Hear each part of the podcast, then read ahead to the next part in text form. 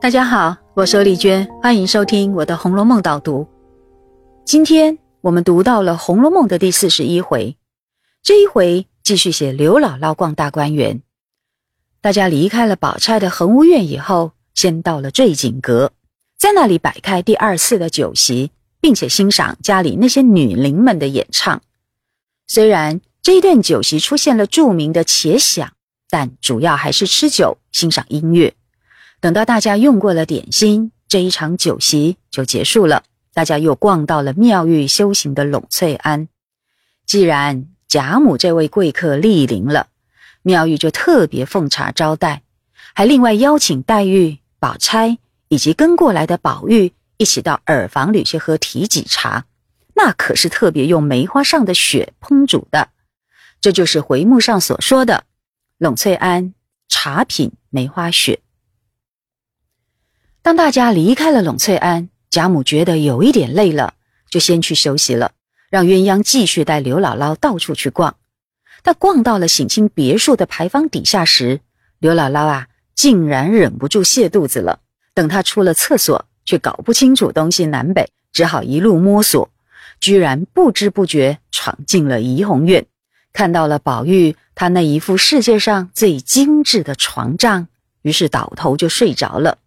而他所散发出来的酒屁臭气污染了整间卧室，幸亏赶回来的袭人赶紧做了处理。这就是回目上所说的“怡红院劫狱母蝗虫”。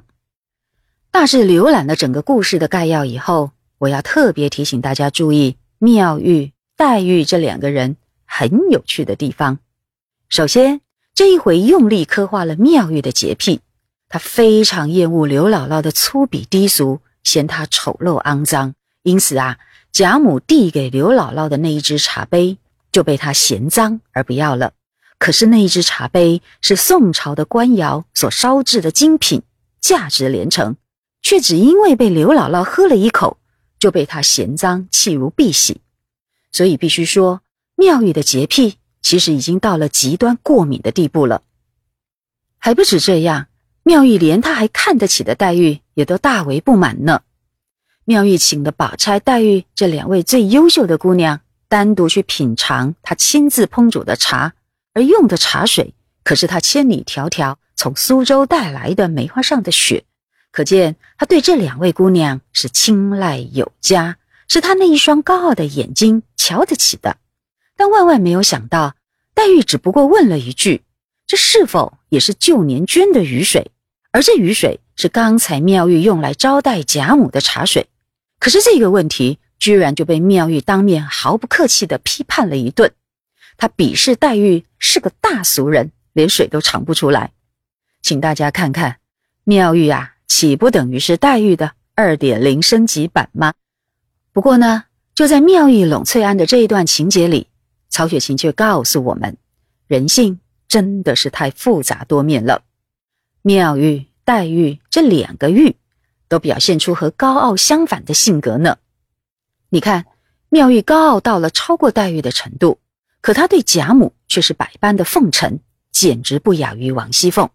我请大家仔细阅读那一段，你就会发现，妙玉的动作都是连忙，包括忙接了进去，忙去碰了茶来。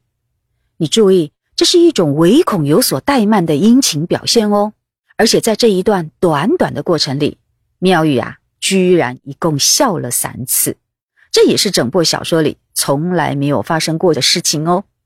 你看他还对谁笑过？最离奇的是，妙玉既然对世俗那么高傲不屑，孤僻的一个人独居在翠庵里与世隔绝，那他又怎么会知道贾母不吃六安茶？所以事先烹煮的是贾母能接受的老君梅，你想想，他是从哪里打听到贾母的品味呢？你再想想，这些情况和他平常给人的印象是否落差太大了？至于黛玉，同样是在这一回出现了性格上的高反差。你看，贾家上下对黛玉都是宠溺有加，因为大家都顾忌黛玉是个宠儿。又敏感多心，于是连他长得像小蛋这种小事，大家都不敢说或是不肯说，以免惹他生气。只有湘云偶尔还会反击一下，但是到了冷翠庵，妙玉却根本不把黛玉看在眼里，毫无顾忌的当面呛他是个大俗人。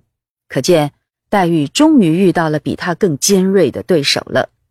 但是最奇怪的是，平常很容易生气、掉眼泪的黛玉，这个时候啊，却居然一点儿也不在意。她没有哭，也没有生气，只是默默的约宝钗一起离开现场，然后就完全没事喽。你想想看，长期以来，宝玉即使处处小心翼翼，百般对她讨好，都还是受了多少委屈，赔了多少笑脸。这么一比较。他不是很冤枉吗？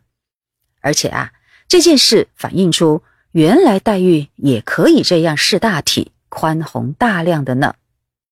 同样的，妙玉尽管比黛玉更高傲，可是你在人家家里白吃白住，还备受礼遇，如果一副理所当然的样子，那该是多么自私自利的人呀！刘姥姥尚且懂得千里送鹅毛。倘若一个饱读诗书的大家闺秀却唯我独尊，不懂得礼尚往来、感恩图报，那就实在太离谱了。你再美丽、再优秀，都不值得喜爱。曹雪芹哪里会把这种人放在正十二金钗里？所以说，妙玉在这里逢迎贾母的表现，其实是合情合理的。曹雪芹借此也告诉我们两个道理：第一，高傲并不等于没有礼貌。如果不懂礼貌，那种高傲只不过就是自以为是的唯我独尊了，一点也不值得赞美。第二个道理，那就是原来人的率性是被宠出来的。如果环境不允许，一个人呐就学会谦虚忍让了。